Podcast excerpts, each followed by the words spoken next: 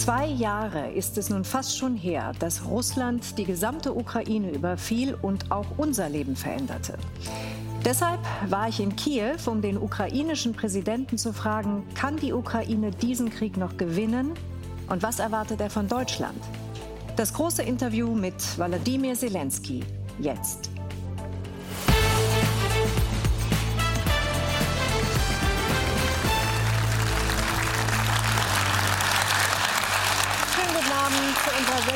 Zu Hause.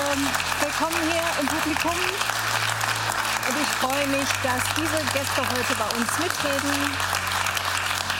Der SPD-Chef Lars Kimball ist bei uns, die Politikwissenschaftlerin und Russland-Spezialistin Sabine Fischer ist da und der Leiter des Kiew-Studios der ARD, Vassili Golot. Herzlich willkommen Ihnen.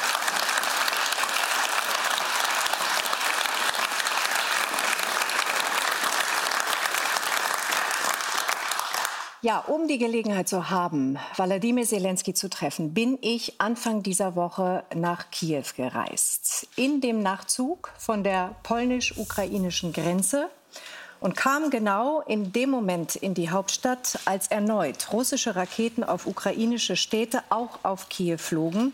Teil einer ganzen Angriffswelle seit dem Jahreswechsel. Hier schauen wir uns an, mit welcher Wucht eine Rakete am 2. Januar ein Haus fast völlig zerstörte, zwei Menschen tötete und viele verletzte.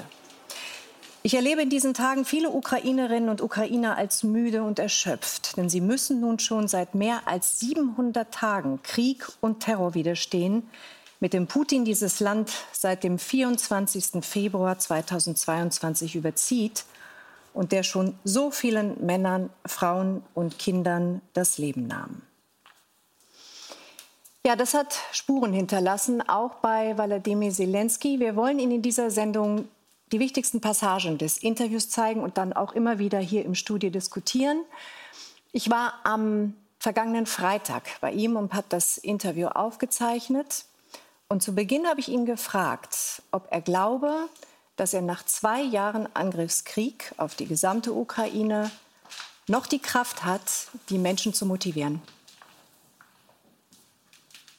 Als ich jetzt äh, nach Kiew kam, gestern mit dem Nachtzug, saß ich gemeinsam mit einer Ukrainerin im Abteil und wir fuhren nach Kiew rein, als um 6 Uhr die Luftalarme losgingen und um kurz nach sieben russische Raketen auf ukrainische Städte flogen, auch in Kiew. Ich habe kurz Angst bekommen, aber die, die Frau neben mir, die Ukrainerin, fing sofort an zu weinen, war außer sich und sagte, sie könne nicht mehr. Es sei fertig. Sie habe keine Kraft mehr, diese Zermürbung, dieser Terror zu wissen, nicht zu wissen, ob es dein Haus ist, das als nächstes getroffen wird. Glauben Sie, dass die, diese Frau noch erreichen?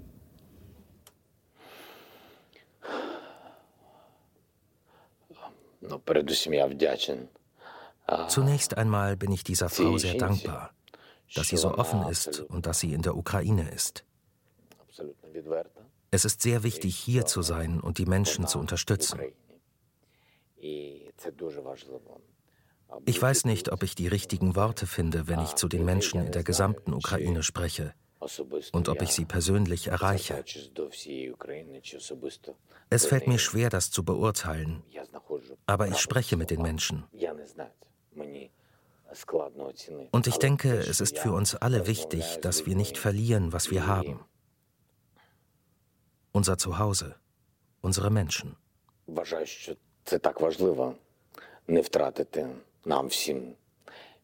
Und auch wenn es für sie schwer ist, bedeutet das nicht, dass diese Frau eine schwache Frau ist. Sie ist sehr stark. Denn in der Ukraine zu weinen oder irgendwo im Ausland stark zu sein, da stellt sich die Frage, wer ist stärker? Aber ich will nicht darüber streiten oder vergleichen. Deshalb sage ich, ich weiß nicht, ob alle meine Worte bei allen ankommen, aber sie sind ehrlich. Sie sollen dazu dienen, dass wir alle vereint sind und dass sich niemand allein fühlt. Und das ist sehr wichtig für die gesamte Ukraine. Auch wenn wir über westliche Journalisten sprechen, die wie Sie jetzt hier sind und die Wahrheit ins Ausland bringen, in andere Städte und andere Länder. Dafür bin ich Ihnen sehr dankbar. Genauso ist jede Unterstützung durch unsere Partner sehr wichtig, damit die Ukraine nicht das Gefühl hat, allein zu sein. Was ist, Herr Präsident, mit den Ukrainern, den wehrfähigen Ukrainern im Ausland? In Deutschland leben etwa 200.000 Ukrainer. Viele von denen engagieren sich auf ihre Weise für ihr Land. Sie sammeln Spenden, sie kümmern sich um andere Geflüchtete. Erwarten Sie, dass diese Männer zurückkommen? Die Menschen haben aus unterschiedlichen Gründen das Land verlassen. In den ersten Tagen des Krieges standen alle Grenzen offen. Und das gilt nicht nur für Deutschland, sondern auch für andere Staaten. Natürlich, es war Krieg. Die Menschen haben ihre Kinder gerettet und das versteht doch jeder.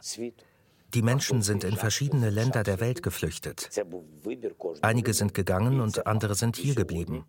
Und das war die Entscheidung eines jeden Einzelnen. Und heute sind einige Menschen zurückgekehrt. Wir sind den Menschen dankbar, die zurückgekehrt sind, um die Ukraine aufzubauen, nicht nur um zu kämpfen. Viele Menschen in der Ukraine arbeiten. Wir sprechen jetzt miteinander und es entsteht ein Gefühl, dass es nur um die Menschen geht, die an der Front sind. Natürlich ist das die Frage Nummer eins. Aber wir haben 880.000 Menschen in der Armee. Wir haben eine millionenstarke Armee. Und wir haben ungefähr 30 Millionen Menschen, die jetzt arbeiten. Ich kann das nicht genau sagen, weil wir nicht genau wissen, wie viele am Anfang gegangen sind. Sechs oder siebeneinhalb Millionen. Deshalb sprechen wir von allen Menschen in der Ukraine. Sie alle verteidigen Europa und die Welt. An ihren Arbeitsplätzen. Viele arbeiten in Rüstungsunternehmen, viele als Lehrer, viele als Ärzte. Verzeihen Sie, dass ich würde es gerne erklären, dass ich Sie unterbreche. In Deutschland gibt es eine Diskussion darüber, ob die deutsche Regierung sie unterstützen sollte, die Wehrfähigen, die Männer, die wehrfähig sind, wieder nach Hause zu schicken, indem man beispielsweise die soziale Absicherung, bei uns heißt das Bürgergeld, kürzen sollte. Da gibt es Stimmen in der Opposition, die das fordern. Würden Sie das unterstützen? Erwarten Sie das? Das ist eine Pauschallösung. Es gibt eine Menge verschiedener Details. Es gibt Menschen, die aus verschiedenen Gründen gegangen sind und die rechtmäßige Gründe und rechtmäßige Möglichkeiten hatten zu gehen. Es gibt Menschen, die nicht im wehrfähigen Alter sind. Es gibt diejenigen, die schon früher ins Ausland gegangen sind, und es gibt Studenten. Es ist also sehr schwierig, jetzt etwas dazu zu sagen. Die Entscheidung, Menschen zu unterstützen, ist ihre persönliche Entscheidung und eine Entscheidung ihres Staates. Wir möchten, dass die Menschen im wehrfähigen Alter, die das Land mit einem Verstoß gegen das ukrainische Gesetz verlassen haben, in der Ukraine sind. Und es geht hier nicht darum, das möchte ich betonen, dass sie alle an der Front sein sollten. Wir haben eine große Armee. Es ist eine Frage der Gerechtigkeit. Diese Menschen sollten Steuern zahlen. Es gibt Menschen, die gegangen sind und nicht an ihren Arbeitsplatz zurückgekehrt sind. Das ist ihr gutes Recht. Aber wenn sie Bürger der Ukraine sind, sollten sie Steuern zahlen, vorzugsweise an die Ukraine. Dieses Geld geben wir unserem Militär, unseren Soldaten, die uns verteidigen, die nicht nur die Ukraine verteidigen. Es wäre schon wünschenswert, wenn wir solch eine Unterstützung in der Ukraine bekämen. Das wäre die richtige Entscheidung.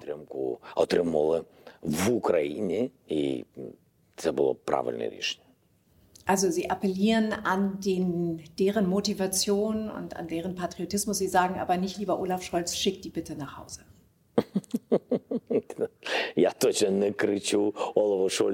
Ich rufe Olaf Scholz bestimmt nicht zu, bring sie schnell zurück. Denn wir leben in einer demokratischen Welt. Wenn sich eine Person nicht rechtmäßig in einem anderen Land aufhält, dann sollte man nicht sagen, bringt sie zurück oder kommt schnell her. Wir brauchen ein Gesetz, das funktioniert. Und nach diesem Gesetz müssen die zuständigen Behörden ihre Arbeit machen. Das ist alles. Olaf Scholz kann uns niemanden bringen oder dazu bewegen, zurückzukommen. Wenn wir sagen, dass wir die demokratischen Werte und die Freiheit verteidigen, dann müssen wir entsprechend handeln. Auch in Bezug auf Menschen, die das Gesetz brechen. Wir müssen uns an die Gesetze halten. Wie in einem normalen, zivilisierten Land. So, jetzt muss ich mich gleich korrigieren. Dieses Interview haben wir Mittwoch aufgezeichnet und nicht Freitag. So schnell wäre ich gar nicht zurückgekommen. Ähm, ja, Herr Zelensky sagt, man kann Deutschland nicht zwingen, war ganz deutlich, die Männer, die wehrfähigen Männer wieder zurückzuschicken. Aber es ist doch rauszuhören, dass er sich freuen würde, wenn sie es freiwillig täten. Herr Klingbeil, in Ihrem Wahlkreis äh, liegt der, das größte, der größte Heeresstandort in Munster. Und man weiß, dass Sie einen ganz guten Draht zu den Soldaten da haben. Was denken Sie, was die wohl sagen, wie die das finden, dass wehrfähige Ukrainer in Deutschland sind und nicht für ihre Heimat kämpfen? Kann ich Ihnen gar nicht beantworten, weil das noch nie Gesprächsthema war. Ich habe äh, mit den Ukrainern geredet, die in meiner Heimatstadt Munster sind, weil sie gerade an den Leopard 2 Panzern ausgebildet werden. Ich habe jetzt über Weihnachten mit äh, Ukrainern geredet, die schon vor Kriegsbeginn hier waren die Hilfslieferungen in die Ukraine organisieren, die dafür sorgen, auch dass dieses Thema immer wieder gesehen wird. Ähm, wir drohen ja manchmal Gefahr, auch dass auf einmal so ein Thema wieder verschwindet. Und da gibt es viele, die da sind. Und ich finde, Präsident Zelensky hat das Dilemma ja angesprochen. Ja, ich meine, es sind rechtliche, politische, moralische Fragen. Ich tue mich als Politiker hier in Deutschland wahnsinnig schwer zu sagen, jetzt wird irgendwem das Bürgergeld gekürzt, um den Druck so zu erhöhen, dass man in das Land geht. Also, dass man die Ukraine zurückgeht und dort mitkämpft, weil es wird Gründe geben, weswegen man die Ukraine verlassen hat. Und die Gründe mögen so vielschichtig sein, dass man sie gar nicht pauschal bewerten kann. Aber ich verstehe natürlich, dass der Präsident appelliert und dass er das sagt. Aber ich kann mir nicht vorstellen, dass wir hier in Deutschland Gesetze machen, dass wir politische Entscheidungen treffen und sagen, jeder wehrfähige Ukrainer muss dieses Land hier verlassen, um in der Ukraine zu kämpfen. Das sagen Sie als Politiker. Was sagt denn der einstige Wehrdienstverweigerer ganz persönlich? Ich verstehe, dass es Menschen gibt, die sagen, ich kann nicht kämpfen. Und ich finde, das muss man in einer Demokratie auch akzeptieren. Mhm. Vassili, es gibt eine große Debatte in der Ukraine über die Mobilisierung. Welchen Druck übt die ukrainische Regierung auf die potenziellen Rekruten, aus die sie ja braucht, sowohl im Ausland als auch im Inland? Wir haben ja gerade gesehen, der Präsident sagt gerne populäre Dinge, er sagt gerne Dinge, die die Menschen auch hören wollen und die unangenehmen, die unpopulären Dinge, die überlässt er anderen. Konkret das Mobilisierungsgesetz, was jetzt auch morgen im Parlament nochmal besprochen wird, das neue, das hat er an das Verteidigungsministerium abgegeben. Er erwartet auch vom Militär, dass Vorschläge kommen und er erwartet natürlich, dass von den Abgeordneten ähm, Vorschläge kommen. Ähm, es ist ein vielschichtiges Thema, es ist sehr komplex. Ich war vor einigen Wochen auf dem Maidan und habe da auch mit Frauen gesprochen, die demonstrieren demonstrieren. Die gehen raus und sagen, mein Mann ist am Anfang freiwillig hingegangen, hat sich gemeldet, hat gesagt, ich werde meine Stadt verteidigen, mein Land.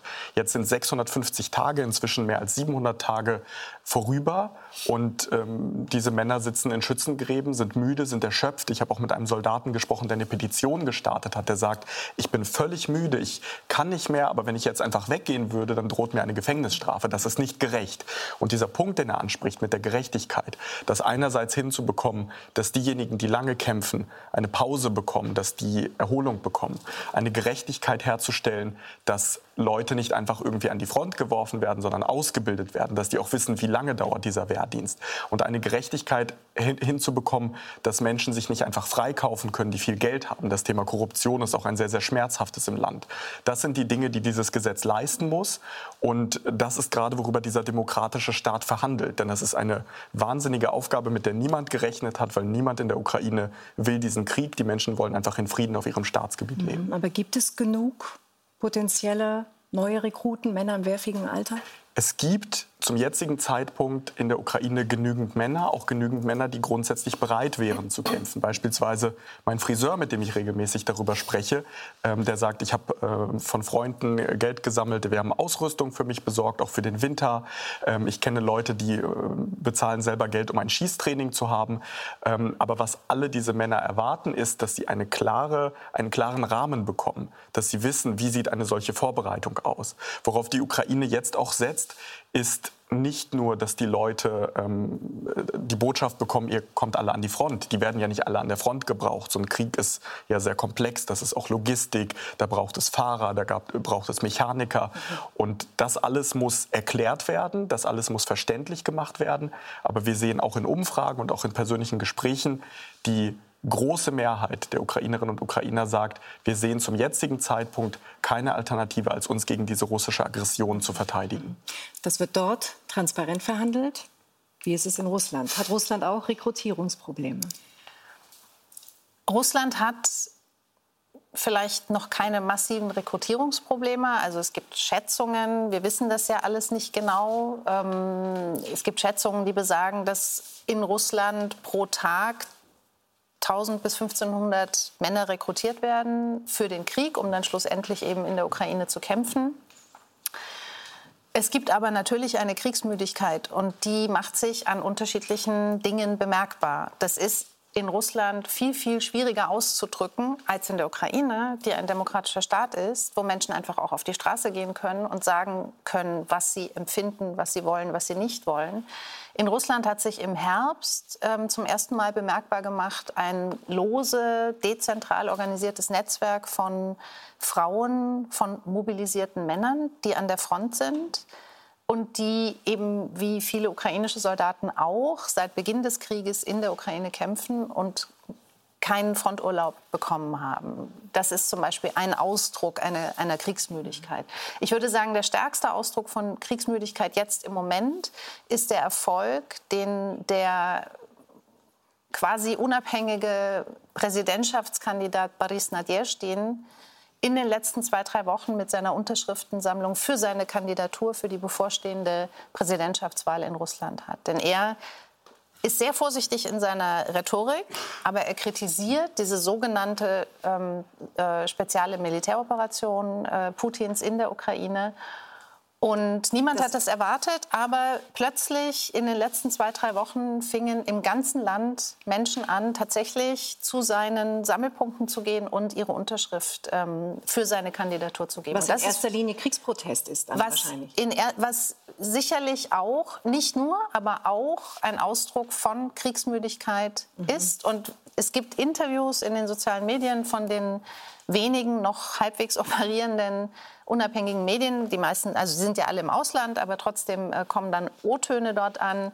ähm, wo Leute dann eben auch sagen, ich sehe im Moment keine andere Möglichkeit, das ist das Einzige, was ich tun kann, um meine Position klar, und die Leute gehen ein Risiko ein, denn die setzen ihre Unterschrift auf diese Liste mit ihrer Adresse und es ist letztendlich ähm, auch ein großes Risiko, das sie mhm. eingehen. Also insofern definitiv, es gibt eine Kriegsmüdigkeit in Russland, ähm, die sich eben in solchen Dingen manifestiert. Der ein oder andere wird auch mitkommen, das werden Sie gleich noch genauer erzählen, dass ja auch viele russische Soldaten fallen. Über die äh, hohen russischen Verluste an der Front, besonders äh, in der Kleinstadt Avdivska, hat Präsident Zelensky Folgendes gesagt. Es ist ihnen egal, ob eine Million, zwei oder drei Millionen Menschen sterben. Das passiert auch jetzt zum Beispiel in Avdiivka. Das können Sie sich gar nicht vorstellen. Das sind Haufen, Haufen aus ihren Leuten. Die Menschen liegen auf dem Schlachtfeld einfach übereinander. Das sind Haufen von Leichen. Sie bringen sie nicht einmal weg. Frau Fischer, im Krieg sterben natürlich auf beiden Seiten viele Soldaten. Aber es gibt den Vorwurf, dass Russland zynischerweise seine besonders jungen Rekruten verheizt. Ja, den Vorwurf gibt es ähm, und dafür gibt es natürlich auch Belege. Ja, und äh, man sieht eben auch, wie in Russland rekrutiert wird, wo rekrutiert wird. Also seit Beginn des Krieges ist verstärkt in Gefängnissen und Strafkolonien ähm, rekrutiert worden unter anderem, solange es die Wagner-Gruppe noch gab, auch von Wagner. Mhm. Die, die äh, Menschen, die da rekrutiert worden sind, sind teilweise fast ohne Ausbildung an die Front geschickt worden und sind verheizt worden. Vor allen Dingen, das ist ja sprichwörtlich oder, oder besonders ähm, plastisch für, für diese Art der Kriegsführung gewesen, symbolisch die Schlacht um Bachmut, wo Zehntausende, ähm, unter anderem Wagner-Söldner, ihr, ihr Leben gelassen haben. Das ist natürlich eine Methode, die ukrainische Seite zu erschöpfen. Das ist eine Methode, die ukrainische Seite zu zwingen, ihre Artilleriemunition zu verschießen. Und das hat auch etwas damit zu tun, wie dieses russische Regime mit Menschenleben umgeht. Ja, es, ein, es handelt sich um ein diktatorisches Regime, das keine Rechenschaftspflicht hat irgendjemandem gegenüber und das mit Menschenleben eben genau auf diese Art umgeht. Und das sehen wir jetzt in ganz extremem Maße im russischen Krieg gegen die Ukraine. Aber das hat man zum Beispiel eben auch schon in der russischen ähm, Pandemiepolitik 2020, 2021 gesehen. Vassili, vielleicht nimmst du uns einmal kurz mit und erzählst uns, wie die Situation gerade ist, die militärische Lage. Ist das ein Patt, von dem wir derzeit so viel hören und lesen? Es ist ein brutaler Abnutzungskrieg, das kann man sagen. Und wenn wir über Avdiivka sprechen, dann ist wichtig zu sagen, dass diese Stadt schon seit fast zehn Jahren Frontstadt ist. Ähm, wenn wir an den Krieg im Donbass denken, in der Ostukraine, den Russland begonnen hat, ähm, damals auch die völkerrechtswidrige Annexion, die, Besatzung der, die Besetzung der Krim. Und Avdiivka war immer an dieser Kontaktlinie in der Nähe dieser äh, Front. Ähm, und dort ist es so, dass es für die Ukraine aus taktischen Gründen militärisch Sinn macht, ähm, dort weiter zu kämpfen, weil ganz viele russische Soldaten dort eben ins Feuer laufen. Also Russland nimmt gar keine Rücksicht an dieser Stelle weder auf die eigenen Menschen noch auf die eigene Militärtechnik. Und deswegen aus einer militärischen Perspektive ähm, ist das äh, für die Ukraine sinnvoll, genauso wie ähm, es bei Bachmut ja damals eine ähnliche Entscheidung war. Ähm, insgesamt kann man davon sprechen, dass es brutale Kämpfe sind entlang der gesamten Frontlinie. Und ich spreche jetzt nicht davon, von den zusätzlichen Raketenangriffen, Drohnenangriffen auf andere Teile der Ukraine, sondern wirklich jetzt nur den Frontverlauf. Ähm, es sind widrige Bedingungen, unter denen ähm, Soldaten jetzt bei der Kälte äh, kämpfen. Und für die ukrainische Seite ist das eben sehr, sehr schwer, weil die Artilleriemunition, Russland hat da eine große Überlegenheit. Und ähm, deswegen kommen ja auch immer diese Bitten von ukrainischer Seite, dass die Produktion in Europa, in anderen Staaten, die die Ukraine unterstützen, angeheizt wird, dass, dass mehr produziert wird, um sich besser verteidigen zu können. Genau, weil die Situation so bitter ist, bitten die Ukraine schon seit Monaten um mehr militärische Unterstützung. Die Munition ist angesprochen worden. Und über einen wichtigen Unterstützer, nämlich den deutschen Bundeskanzler, haben wir in Kiew auch gesprochen. Es gab lange Zeit eine, ich würde sagen, Kälte zwischen Ihnen und Olaf Scholz. Die ging bis zu Ihrem Deutschlandbesuch. Dann begann das Eis ein bisschen zu schmelzen. Was ist da passiert in der Zwischenzeit? dass sich ihr Verhältnis änderte? Mein Eindruck ist, dass der Bundeskanzler einige Dinge wahrscheinlich besser verstanden hat. Das ist mein Eindruck. Mir scheint, er hat verstanden, dass Putin nicht bloß ein Name ist, sondern eine Bedrohung. Und zwar nicht nur eine Bedrohung für die Ukraine. Ich denke, er hat an die Ukraine gedacht, aber auch an sein Volk. Ich glaube, er spürt, dass Russland näher an Deutschland heranrückt, wenn wir nicht durchhalten. Näher rücken. Ich kann Ihnen nicht sagen, wo das passieren wird. In Deutschland, an den Grenzen, in Polen oder in den baltischen Staaten. Das kann ich Ihnen nicht sagen. Und ich kann Ihnen auch nicht sagen, wer, Gott bewahre, der Erste auf diesem Wege sein wird. Aber ich denke, dass der Bundeskanzler versteht, dass es ein solches Risiko gibt. Und das ist definitiv der Dritte Weltkrieg. Wo auch immer Russland dieses oder jenes NATO-Land trifft, in jedem Fall würde das den Anfang des Dritten Weltkrieges bedeuten. Ich denke also, dass Olaf mich und die Ukraine besser verstanden hat, dass er mich und die Ukraine besser kennengelernt hat. Und nachdem Olaf diese Risiken, die ich erwähnt habe, verstand, hat er gespürt, so scheint mir, dass er nicht nur deutscher Bundeskanzler ist, sondern einer der Leader in Europa. Und deshalb sind seine Schritte die Schritte eines Leaders. Würden Sie ihn auch als engen Freund bezeichnen? Das würde ich gerne. Ich würde gerne. Ich habe wahrscheinlich noch nicht genug Zeit gehabt. Ich möchte, dass er ein enger Freund der Ukraine ist. Ich denke, das geht schneller.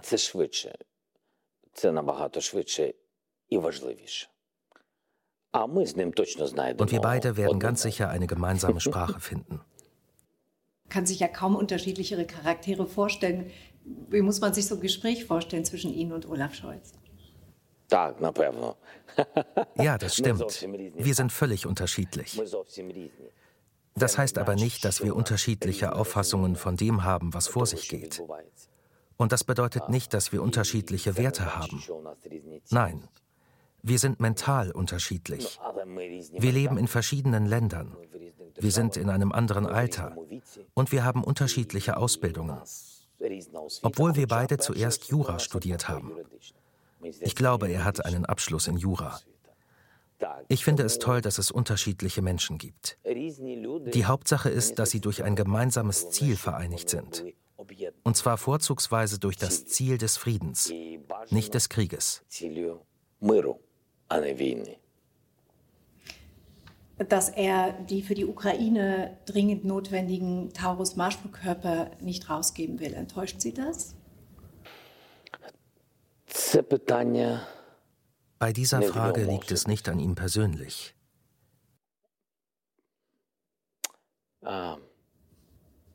Es gibt viele in seinem Kabinett, die das unterstützen. Wie kann ich Ihnen das sagen? Es gibt viele Dinge, die ich Ihnen nicht sagen kann. Sehr viele Dinge. Vielleicht werde ich es eines Tages können. Und es geht nicht nur um Olaf. Es geht um die Lieder Europas und der Vereinigten Staaten. Ich, ich kann das nicht. Ich bin einfach enttäuscht, dass die Menschen in der heutigen Welt eher pragmatisch sind und sich nicht gleich einschalten bei der einen oder anderen Herausforderung. Ich kann nur wegen einer Sache enttäuscht sein dass Deutschland bei der ersten Besetzung der Ukraine nicht die Rolle gespielt hat, die es hätte spielen müssen. Deshalb habe ich gesagt, ich bin nicht enttäuscht von Olaf.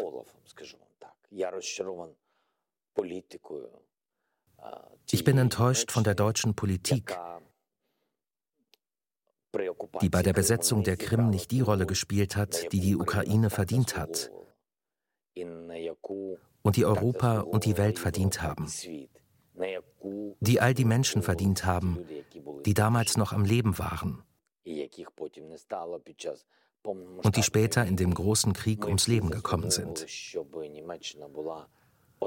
Wir alle hätten es verdient, dass Deutschland eines der führenden Länder ist, das Russland an den Verhandlungstisch zwingt und ihm klarmacht, dass das nicht der richtige Weg ist, dass man das Völkerrecht nicht verletzen darf, dass man die Werte nicht verletzen darf. Und ich sage Ihnen ganz offen, es geht hier nicht um Olaf. Und es geht hier nicht nur um Deutschland. Es geht um starke Länder auf verschiedenen Kontinenten. Und wir wissen, stark ist derjenige, der eine starke Wirtschaft hat weil Länder mit einer starken Wirtschaft meistens auch eine starke Armee haben, einen starken Einfluss. Nur darüber bin ich enttäuscht. Wir kennen diese Länder. Wir können sie an einer Hand abzählen. Und sie haben so gut wie nichts gemacht, um einen großen Angriffskrieg zu verhindern. Herr Präsident, ich muss noch mal nachfragen, weil Sie jetzt gar nichts dazu gesagt haben und wir natürlich auch in Deutschland darüber diskutieren und viele Politiker, nicht nur innerhalb der Regierung, auch vor allem in der Opposition, immer wieder vor allem von den Kanzler fordern, diese Waffen, also die Taurus-Marschflugkörper an die Ukraine rauszugeben. Und es ist seine Position, dort noch zu zögern oder sich zumindest nicht dezidiert dazu zu äußern. Sprechen Sie mit ihm darüber. Wir beide sprechen darüber. Noch einmal, ich möchte jetzt nicht über die Einzelheiten dieser Gespräche reden. Wir haben gesehen, wie die Entscheidung im Bundestag ausgefallen ist.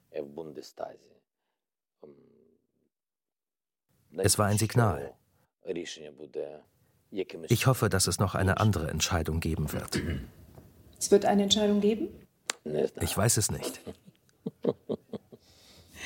Gut, dann sage ich Ihnen, was der deutsche Verteidigungsminister diese Woche gesagt hat. Er sagte, wir können eben nicht alles liefern, denn wenn Putin diesen Krieg gewinnt und die Ukraine besetzt, steigt natürlich die Gefahr für das Bündnisgebiet. Das heißt, wir müssen die Waffen auch für unsere eigene Verteidigung behalten. Was sagen Sie? Die Waffen werden euch dann kaum helfen. Das ist ein anderer Krieg. Das sind andere Menschen. Russland ist völlig anders. Es geht hier nicht um die eine oder andere Waffengattung. Ich habe das Ihnen bereits gesagt. Es geht hier nicht um die Position des Kanzlers oder des Bundestages oder des Verteidigungsministers Pistorius. Es geht nicht darum. Entweder du glaubst, dass die Ukraine recht hat und man Russland in die Schranken weisen soll, und dann hast du eins, zwei, drei, vier, fünf Schritte, die du glaubst gehen zu müssen, um damit die Ukraine zu stärken. Und man sollte nicht über Kleinigkeiten sprechen.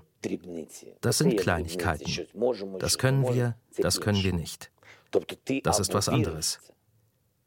Entweder du glaubst daran oder eben nicht. Was ich sagen möchte, die Ungläubigkeit des ein oder anderen Menschen, die Ungläubigkeit des ein oder anderen Ministers wird sehr teuer. Wir können nicht alles geben, sagt der deutsche Verteidigungsminister Boris Pistorius. Und Wladimir Zelensky antwortet, dann wird es euch am Ende teurer zu stehen bekommen. Ist es also kurzsichtig, Herr Klingbeil, wenn Deutschland nicht so viel liefert, wie es könnte?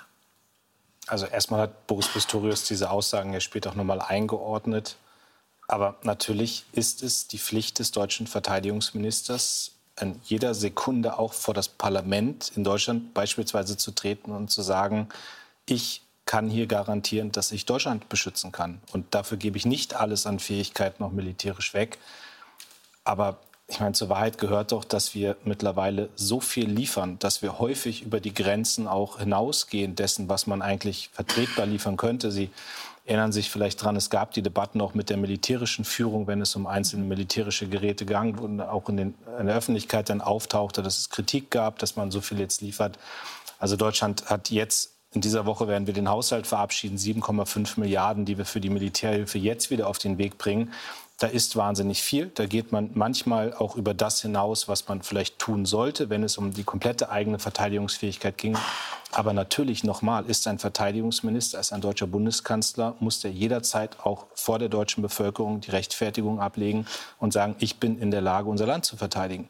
Wo ich zustimme, wo ich Präsident Zelensky zustimme, ist, dass, ähm, dass wir uns hier in Deutschland bewusst machen müssen, wenn man Putin nicht stoppt, dann kann es sein, dass das Baltikum, dass die Polen, dass andere, Finnland, dass das die nächsten sein können. Dass wir aus 2014 lernen müssen, dass es nicht einfach nur darum geht, eine. Sequenz auszuhalten und dann wird Putin nicht weitermachen. Ich glaube, dass er, dass er die Landkarte sehr grundsätzlich verändern will. Und deswegen ist es auch richtig, dass er diesen geballten Widerstand gerade bekommt. Und da sagt die Ukraine jetzt, dafür brauchen wir auch Taurus-Marschflugkörper. Welche stichhaltigen Begründungen gibt es eigentlich noch, die nicht zu liefern? Also nochmal, Deutschland ist der zweitgrößte Waffenlieferant. Ja, aber Taurus, wir sprechen über Taurus. Wir reden bei Taurus von einer Fähigkeit, hinter der Front mit Raketen vorgehen zu können. Diese Fähigkeit gibt es über die Lieferung anderer Länder. Die Bundesregierung hat dazu noch nicht entschieden. Boris Pistorius hat jetzt gerade die Woche gesagt, es gibt Dinge, die kann man nicht öffentlich diskutieren und das habe ich auch zu akzeptieren. Wir aber, diskutieren seit Monaten, aber, wie lange wird das dauern? Jetzt sage ich Ihnen noch einen Satz dazu, was ich was ich echt problematisch finde in Deutschland, ist, dass wir bei einzelnen Waffensystemen mhm. immer so tun, als ob es die Gamechanger sind, als ob die die Sag große Wende bringen. Doch, Mensch, so, so werden politische Debatten mhm. mittlerweile in Deutschland aufgebaut. Wir hatten das bei den Leos 2. Wir haben sie geliefert. Am Ende waren sie leider. Wir hätten es alle gehofft. Sie waren nicht der Gamechanger. Dass Deutschland der zweitgrößte Waffenlieferant ist, dass Deutschland wirklich fest an der Seite der Ukraine steht. Das ist nicht ist hinterfragbar. Aber ich akzeptiere, wenn die Bundesregierung bei einzelnen Waffensystemen sagt, hier muss es geprüft werden, hier braucht man Zeit, hier gibt es noch keine Entscheidung. Das wissen alle, dass es kein Gamechanger ist. Aber die Ukraine wartet darauf. Und Vassili hilft uns sicher zu verstehen, warum. Warum sind die für die Ukraine so wichtig, diese Marschflugkörper? Es kann kein Gamechanger sein, weil das kein Game ist. Das ist auch kein Wettbewerb, Wendepunkt. wer ist Zweiter oder Dritter. Es geht aus ukrainischer Sicht darum, das eigene Staatsgebiet zu verteidigen, dafür zu sorgen, dass nicht noch mehr Staatsgebiet besetzt wird, dass nicht noch mehr Leid in den besetzten Städten und Orten entsteht. Und wir haben ja über die Frontsituation gesprochen, wie schwierig das ist, dass Artillerie fehlt, dass auch an der Front Flugabwehrsysteme fehlen, die ähm, die russischen Flugzeuge zurückhalten. Und die Taurus-Marschflugkörper würden helfen, die russische Logistik zu zerstören. Wenn es Russland nicht mehr gelingt, diese Munition an die jeweiligen Orte an der Front zu bringen, dann wird es für Russland um einiges schwerer sein, diesen Krieg zu führen. Und dann wird Russland unter Druck geraten. Und deswegen kein Gamechanger, aber es wäre aus ukrainischer Sicht sehr, sehr hilfreich. Und bemerkenswert ist aber auch, dass Präsident Zelensky das in dieser Klarheit nicht formuliert. Und das ist eine Veränderung, die wir sehen in den deutsch-ukrainischen Beziehungen im Vergleich zu Januar vergangenen Jahres. Da haben wir auch für die ARD mit Präsident Zelensky gesprochen. Und damals sagte er eben, ähm, wenn der politische Wille fehlt, dann lasst es einfach. Und diese Veränderung von Olaf Scholz fehlenden politischen Willen vorzuwerfen zu dem Punkt, ähm, Olaf Scholz ist ein Leader, ähm, ist eine wesentliche mhm. Veränderung. Und hinter den Kulissen wird aber sehr klar, das weiß auch Herr Klingbeil, immer klar gefordert, dass natürlich Taurus notwendig wären. Die Sorge, die dahinter steht und die auch Herr Klingbeil nicht richtig aussprechen möchte, da kann uns Frau Fischer jetzt helfen, ist ja, dass diese Marschflugkörper eine große Reichweite haben bis zu 500 Kilometer. Das heißt, man hat Sorge, diese Marschflugkörper könnten die für Putin sehr wichtige Kertschbrücke auf der Krim erreichen. Sie könnten gar russische Staatsgebiet erreichen. Und dann könnte es heißen, okay, das ist jetzt der Beweis, Deutschland ist Kriegspartei geworden und Putin könnte eskalieren. Was immer das bedeutet, sehen Sie die Gefahr?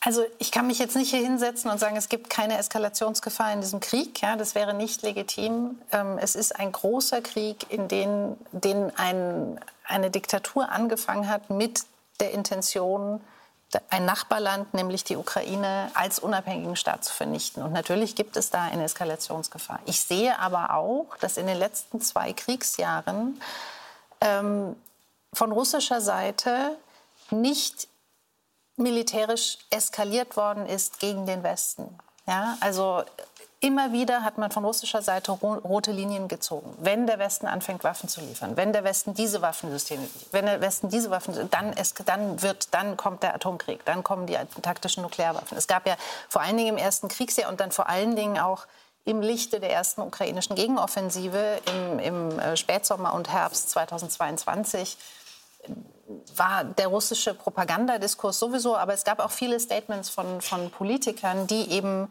ähm, mit dieser Nukleardrohung gespielt haben.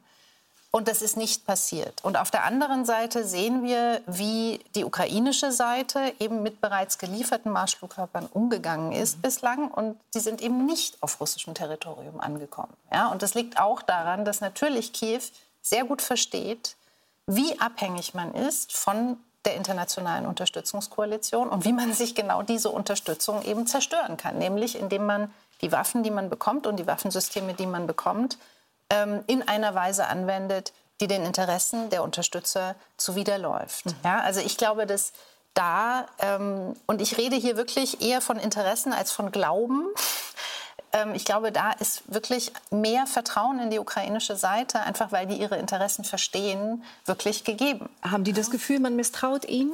Weil sie haben es bis jetzt ja bewiesen, dass sie im Grunde das erfüllt haben, was, man, was sie versprochen haben. Politisch gibt es ein Vertrauensverhältnis, das mhm. kann man sagen. Das ist eine Entwicklung. Aber beispielsweise der Sekretär des Nationalen Sicherheits- und Verteidigungsrats der Ukraine hat uns gesagt, er sei sogar bereit und die Ukraine sei bereit, jeden einzelnen Abschuss ähm, eines Taurus-Marschflugkörpers vorher mit Deutschland abzustimmen. Also genau das ist der Punkt. Die Ukraine ist ein Partner für Deutschland, dem man vertrauen kann. Russland hat immer wieder das deutsche Vertrauen, auch das blinde Vertrauen ähm, nach 2014, nachdem Russland das erste Mal diese rote Linie überschritten hat, das Völkerrecht gebrochen hat, immer wieder verletzt. Und seit mehr als 700 Tagen eskaliert Russland jeden Tag immer wieder weiter. Und deswegen ist die Frage, warum ähm, orientiert man sich immer noch an Russland und orientiert sich nicht an dem Völkerrecht? Und Herr Klingbeil hat völlig recht, die Unterstützung ist da, die Unterstützung ist groß, aber dann wäre es nur konsequent, auch Taurus-Marschflugkörper zu liefern. Herr Klingbeil. Ich, nochmal, ich habe es gerade gesagt, die Bundesregierung hat über diese Frage nicht entschieden. Was die Bundesregierung entschieden hat, auch das Parlament. Wir haben im Parlament gerade die Militärhilfen verdoppelt. Wir haben diese Woche Hubschrauber geliefert, wir sind in der Ausbildung dabei. Alle diese Punkte gibt es und das ist auch unverrückbar. Und übrigens sage ich auch mal, da könnten sich andere europäische Staaten eine Scheibe von abschneiden. Wenn Frankreich, Spanien, Italien auch so viel machen würden wie wir, dann würde es ganz anders aussehen. Aber es gibt zu dieser Frage keine Entscheidung in der Bundesregierung. Das habe ich zu akzeptieren. Das müssen wir in der Öffentlichkeit gerade so akzeptieren. Und jetzt haben Sie den Begriff Game Changer ein bisschen, ich halte das auch nicht für ein Spiel. Ich glaube, den Eindruck habe ich bisher nie erweckt. Aber manchmal läuft die politische Debatte so. Manchmal läuft die politische Debatte in Deutschland so, dass man so tut, als wenn dieses eine Waffensystem noch geliefert wird. Dann hat Deutschland bewiesen, dass sie an der Seite der Ukraine stehen. Und ich finde, das müssen wir nicht mehr beweisen. Da sind wir völlig klar. Aber ich akzeptiere, wenn es politische Entscheidungen, von denen wir alle nicht alles in der Öffentlichkeit wissen, wenn es die gibt, warum eine solche Entscheidung gerade noch nicht getroffen wurde. Jetzt hören wir gerade in den letzten Tagen, dass die Briten vielleicht Ihnen auf die Sprünge helfen wollen, weil es soll ein Angebot geben eines Ringtausches, dass Deutschland die Marschflugkörper Taurus an die Briten liefert, die wiederum ihre sogenannten Storm Shadows an die Ukraine liefert. Jetzt sind Sie nicht in der Bundesregierung, konnte, aber jetzt sind Sie gerade mal da und könnten uns sagen, ob, was, das, ob was paar, dran ist. Ein paar Leute der Bundesregierung getroffen, auch in den letzten Tagen durchaus. Mir konnte niemand bestätigen, dass es dieses Angebot der Briten tatsächlich gibt. Sie können es nicht ausschließen? Mir konnte niemand bestätigen, dass es dieses Angebot gibt. Mehr werden Sie jetzt aus mir nicht ja, rauskriegen. Pistorius sagt Sie können die, die Frage, Zeit, ich weiß Sie können die Frage jetzt zehnmal probieren, aber ich sage gleich zu Beginn, mehr kriegen Sie aus mir nicht raus, genau. weil ich auch mehr nicht weiß. Und wenn Sie nichts ausschließen, heißt das, es könnte es geben, aber Sie wollen darüber nicht sprechen. Da könnten Sie mir zustimmen. Äh, mehr kriegen Sie aus mir nicht raus gerade. Und nochmal, ich kann nicht bestätigen, dass es dieses Angebot gibt, ob darüber geredet wird, ob es andere Konstellationen gibt. Ich bin der festen Überzeugung, dass die Regierung permanent an der Frage arbeitet, wie kann man die Ukraine weiter unterstützen und dass da alle Optionen auch ernsthaft geprüft werden. Es gibt Wahlen dieses Jahr, die vieles, womöglich sogar alles entscheiden könnten für die Ukraine. Und auch das war wichtig in dem Gespräch mit Präsident Zelensky. Sprechen wir über das derzeit wichtigste Unterstützerland der Ukraine, nämlich die USA. Wie sieht Ihr Blick aus wenn Donald Trump tatsächlich die Wahlen gewinnt. Aha. Weiß man das schon? Nein, aber es könnte, es, es sieht ja, danach aus, dass, es sieht danach aus, er hat schon die zweite Vorwahl gewonnen im zweiten Bundesstaat. Es könnte dazu kommen. Ich wollte gerne wissen, wie Sie wohl gucken, wenn er tatsächlich die Präsidentschaftswahlen im November gewinnt. Ich sage Ihnen ganz normal. Die Ukraine führt einen Krieg und die USA sind unser wichtigster Partner Nummer eins. Das haben Sie gesagt und ich sage das auch.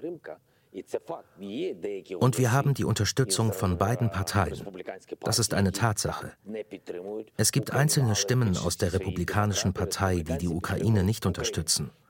Aber die große Mehrheit der Demokraten und Republikaner unterstützt die Ukraine. So ist es heute. Das ist heute eine Tatsache. Und dafür bin ich Ihnen dankbar.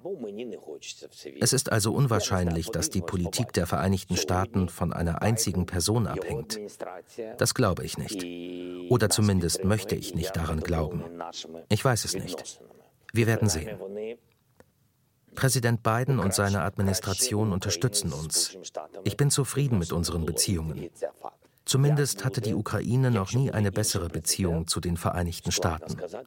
Und das ist Fakt. Wie es sein wird, wenn es einen anderen Präsidenten gibt? Schwer zu sagen. Wir werden sehen, wer dieser Präsident sein wird und wann er oder sie ins Amt kommt. Ich weiß es nicht. Das Leben bringt viele Überraschungen mit sich. Erst gestern hat Russland noch erklärt, die Krim sei rein ukrainisches Staatsgebiet und sei es immer gewesen. Und das hat der Kopf von Wladimir Putin gesagt, öffentlich. Und danach haben alle die historische Vergangenheit vergessen. Die Beziehungen zwischen unseren Staaten und Völkern. Sie haben die Krim besetzt und gesagt, das gehört jetzt uns. Also schauen wir mal. Donald Trump hat gesagt, ähm, Sie kennen den Satz hinlänglich, ähm, er bräuchte nur 24 Stunden, wenn er Präsident würde und diesen Krieg gegen die Ukraine zu beenden. Äh, daraufhin haben sie ihn nach Kiew eingeladen und haben gesagt, äh, es reichten 24 Minuten, ihm zu erklären, dass dem natürlich nicht so sei. Ganz ehrlich, trauen Sie dem Mann über den Weg, auch nur für 24 Sekunden? No, ja, ich werde mit ihm sprechen. Sie kennen mich. Ich bin ein absolut offener Mensch und werde das nach dem Treffen definitiv auch beantworten können. Ich sage Ihnen ganz ehrlich, wenn sein Format oder seine Formel zum Frieden führt und er dafür 24 Stunden braucht, werde ich ein sehr glücklicher Präsident sein. Sehr glücklich. Denn ich weiß, wie viele Menschen wir an einem Tag verlieren. Und ich weiß auch, wie viel uns das kostet. Ich werde also glücklich sein, wenn mir jemand zeigt, wie man den Krieg innerhalb von 24 Stunden beenden kann. Wer weiß? Sprechen Sie mit ihm darüber? Telefonieren Sie mit ihm? Nein. Wir hatten ein Gespräch. Ich hatte einen offiziellen Besuch in den Vereinigten Staaten von Amerika. Das war noch vor Biden. Ich hatte ein Treffen, als ich Präsident war und er Präsident war. Es war ein normales Treffen. Allerdings gab es danach einen ernsten Skandal. Zum Skandal kam es erst nach dem Treffen.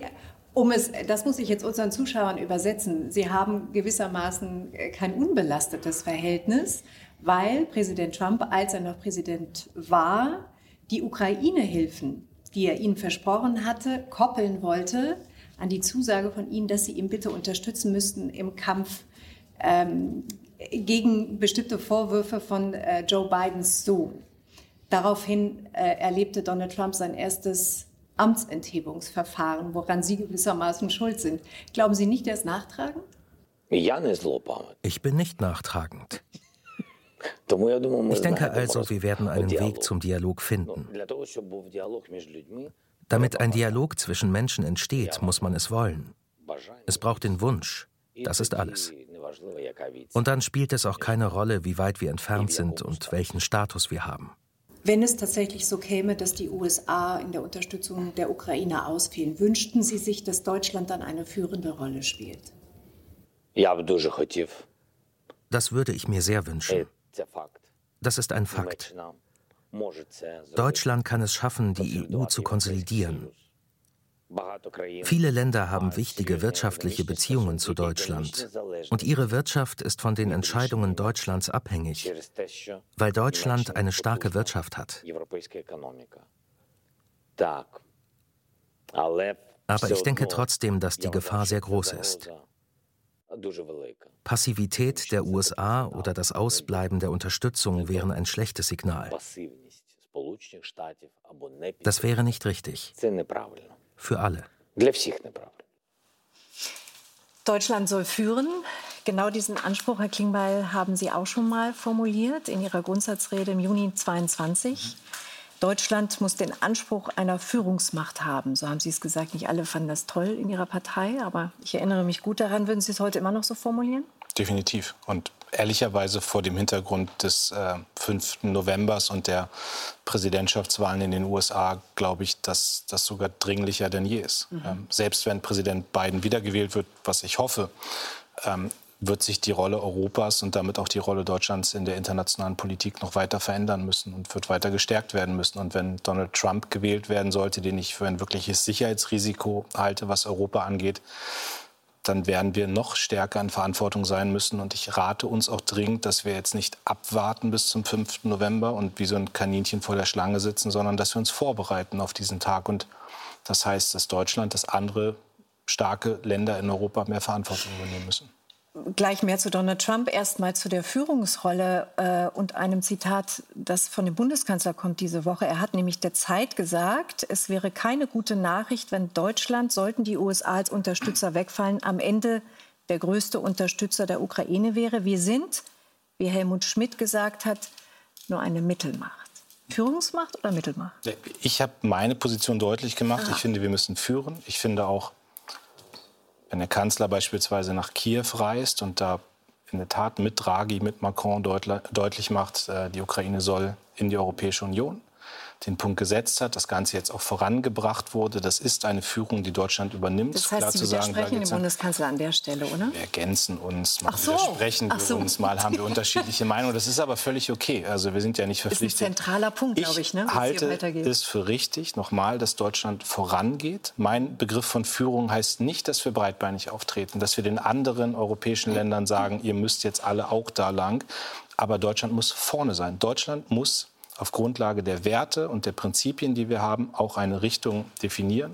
Und dann müssen wir gucken, dass wir die Europäische Union stärken. Ich möchte nicht erleben, dass in den internationalen Beziehungen es auf einmal Länder wie Russland, wie China, ein USA unter Donald Trump, dass die auf einmal die internationale Politik bestimmen und wir gucken mit 450 Millionen Europäerinnen und Europäern zu wie ein möglicher zweiter amerikanischer Präsident Donald Trump seine Führungsansprüche ausbuchstabiert und wie er gedenkt, mit der Ukraine und Russland umzugehen. Wir haben es im Interview mit Zelensky gerade schon besprochen.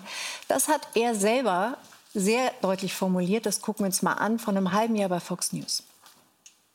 What I'm saying is that I know Zelensky very well and I know Putin very well, even better. And I had a good relationship, very good with both of them. I would tell Zelensky, no more. You got to make a deal. I would tell Putin, if you don't make a deal, we're going to give them a lot. We're going to give them more than they ever got if we have to. I will have the deal done in one day. Frau Fischer, so äh, irre es wieder mal klingt, so sehr habe ich dieses Szenario hier auch schon in den Diskussionen gehört. Also die Vorstellung, Trump sagt zu Putin, pass mal auf, du kriegst den Donbass und die Krim ich gehe zu Zelensky und sage, irgendwie, du kriegst keine Waffen mehr, dafür beendest du, Wladimir, den Krieg.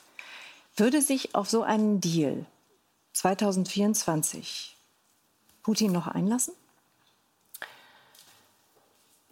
Also die russische Seite würde sich vielleicht darauf einlassen, wenn der Westen tatsächlich seine Waffenlieferungen oder also wenn diese Waffenlieferungen nachlassen oder tatsächlich die USA sich irgendwann ganz zurückziehen ähm, einen sogenannten Waffenstillstand entlang der jetzigen Frontlinie oder möglicherweise entlang einer für die Ukraine sogar noch ungünstigeren Frontlinie zu machen. Aber das würde nicht bedeuten, dass der russische Krieg gegen die Ukraine zu Ende wäre, sondern man müsste dann davon ausgehen, dass ähm, ganz abgesehen von der militärischen, von der politischen, von der wirtschaftlichen und gesellschaftlichen Destabilisierung der Ukraine, die auch wieder die einem solchen Deal wahrscheinlich folgen würde und die auch wieder ganz in russischem Interesse wäre.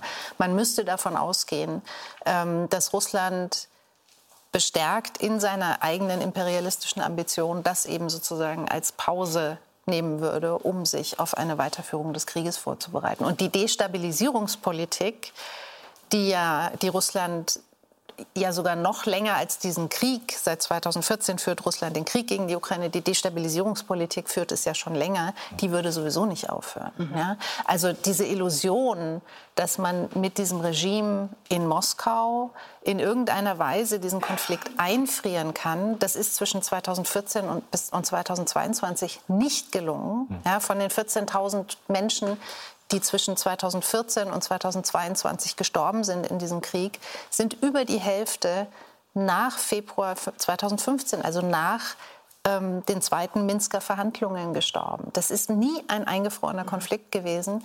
Die Vorstellung, das jetzt einzufrieren, ist noch viel illusorischer.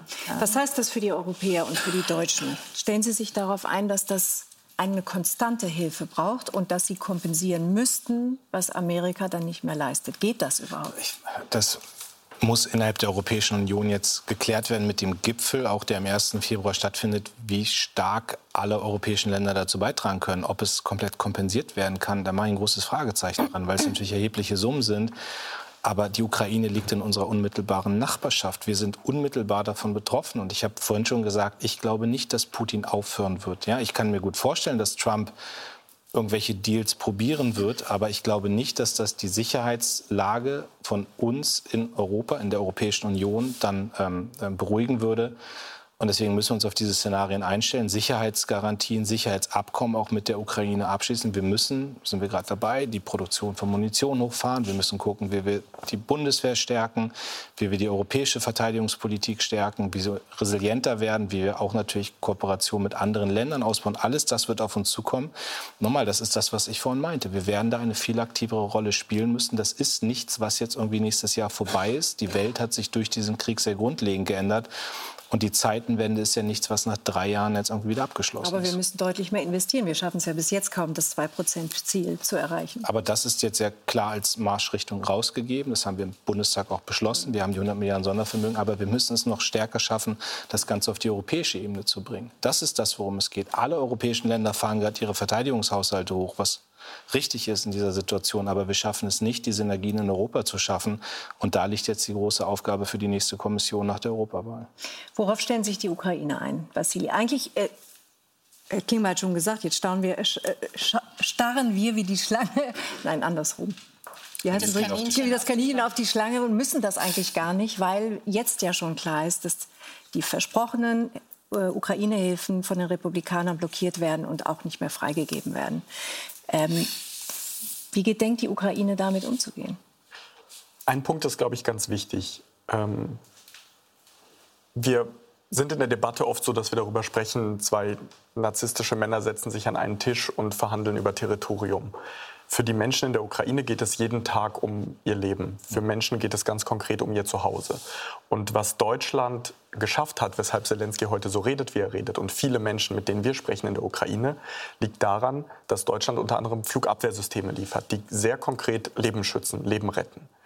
Und das ist das, womit die Ukraine jeden Tag beschäftigt ist, dafür zu sorgen, dass nicht noch mehr Menschen ihr Zuhause verlieren, sondern dafür zu kämpfen, dass Menschen nach Hause zurückkehren können. Und die Situation, in der die Ukraine ist, ist auch ganz klar. Die Ukraine ist abhängig von der Unterstützung. Und daraus macht niemand ein Geheimnis. Deshalb wird der ähm, Ansatz von Zelensky sein oder von wem auch immer, wer dann Präsident wird und wer auch immer in den USA Präsident oder Präsidentin wird, ähm, ganz realpolitisch darüber zu sprechen und das deutlich zu machen und auch den USA deutlich zu machen, warum es auch im Interesse der USA ähm, wichtig ist, die Ukraine zu unterstützen. Aber wenn wir das jetzt anhören, die schwindende Unterstützung durch die USA, keine Ahnung, ob Europa das wird wirklich kompensieren können. Wie läuft eine ehrliche Debatte in der Ukraine? Gibt es das auch? Der Präsident hätte mir das ohnehin nicht gesagt, weil er motivieren muss und, und, und weitermachen muss. Ähm, und seine Friedensformel, die er ausgegeben hat, sagt ja auch, er hat Maximalziele. Er will, dass ein kompletter Truppenabzug von dem kompletten ukrainischen Territorium passiert, Sicherheitsgarantien und so weiter. Aber wenn die sich das jetzt angucken, in welcher Lage wir sind in diesem Jahr, sagen die auch, wenn die Mikrofone aus sind und die Kameras aus sind, lasst uns bitte mal realistisch überlegen, wo könnten die Kompromisse sein, die wir machen. Wir können nicht das ganze Staatsgebiet zurückbekommen. Gibt es diese Diskussion? Das Staatsgebiet der Ukraine ist in der Verfassung verankert. Also es wird das Ziel bleiben, auch wenn es Jahre, vielleicht Jahrzehnte im schlimmsten Fall für das Land braucht, um wieder vollständig auf dem eigenen Staatsgebiet zu leben. Und das nehme ich auch in allen Gesprächen wahr, dass den Menschen das wichtig ist. Realistisch ist es so, dass ähm, die Ukraine natürlich hofft, schnell Unterstützung zu bekommen weshalb ähm, auch in Gesprächen immer wieder äh, Taurus ein Thema ist, um die Logistik schnell zu unterbrechen, um einen Durchbruch zu schaffen und um Russland militärisch zu zeigen. Denn Putin versteht in erster Linie die Sprache der Stärke. Putin ähm, hat immer wieder in den vergangenen zehn Jahren, vorher auch, aber besonders dann ähm, Absprachen gebrochen, Dinge, auf die man sich geeinigt hat, gebrochen, ähm, Vertrauen, was es äh, gab in ihn, missbraucht. Und deswegen es ist eine große Enttäuschung, dass diese Gegenoffensive gescheitert ist. Das war ein großes Ziel der Ukraine, da voranzukommen. Aber auch da ist es ja immer wieder wichtig, zurückzukehren. Warum ist sie gescheitert? Weil Unterstützung teilweise zu spät kam. Es konnte nicht das gelingen, was in der Region Kharkiv gelungen ist, weil Russland sich eingegraben hat, verfestigte, gefestigte Positionen gebaut hat. Das heißt, um diese Positionen zu zerstören, braucht es eben mehr Unterstützung. Also am Ende kämpft die Ukraine weiter um ihr Überleben. Und die Ukrainerinnen und Ukrainer hören viel genauer hin, als wir in Deutschland, was in Russland gesprochen wird. Es gibt eine genozidale Rhetorik im Fernsehen von den Eliten.